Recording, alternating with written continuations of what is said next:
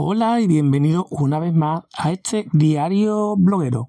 Hoy te voy a contar que aunque este podcast lo escuchas casi a diario, este tipo de cosas no son fáciles porque un día puede fallar cualquiera, puedes estar malo, te puede pasar cualquier cosa.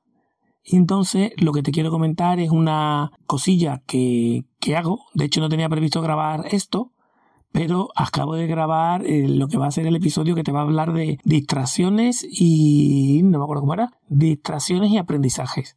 Pues digo, claro. Eh, y, justo me iba a poner a grabar otro episodio de otro tema que quería comentarte para otro día.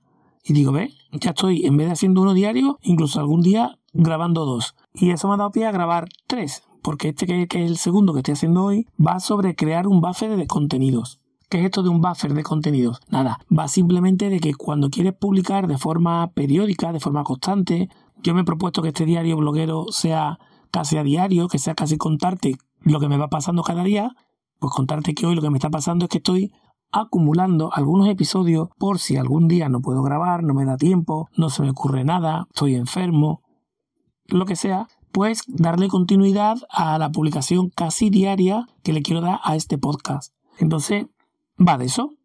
Esto es aplicable al podcast, pero puede ser aplicable si publicas en YouTube o si hace como se debe y que yo lo incumplo mucho.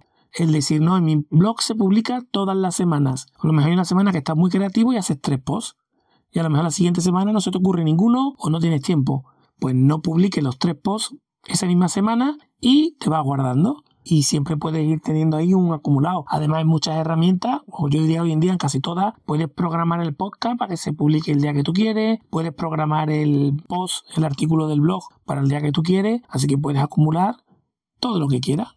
Nada, yo un consejillo que te doy, si quieres ser constante en la publicación de tus contenidos, sean del tipo que sea, tener un buffer, un acumulado de unos cuantos días o de unos cuantos artículos, yo creo que te va a venir bien, ¿vale? Y nada más. Te recuerdo como siempre que estoy en creandoblog.com para aquello que quieras y también te animo a que allí te suscribas y te unas a la comunidad bloguera. Nada, nos escuchamos. Hasta luego.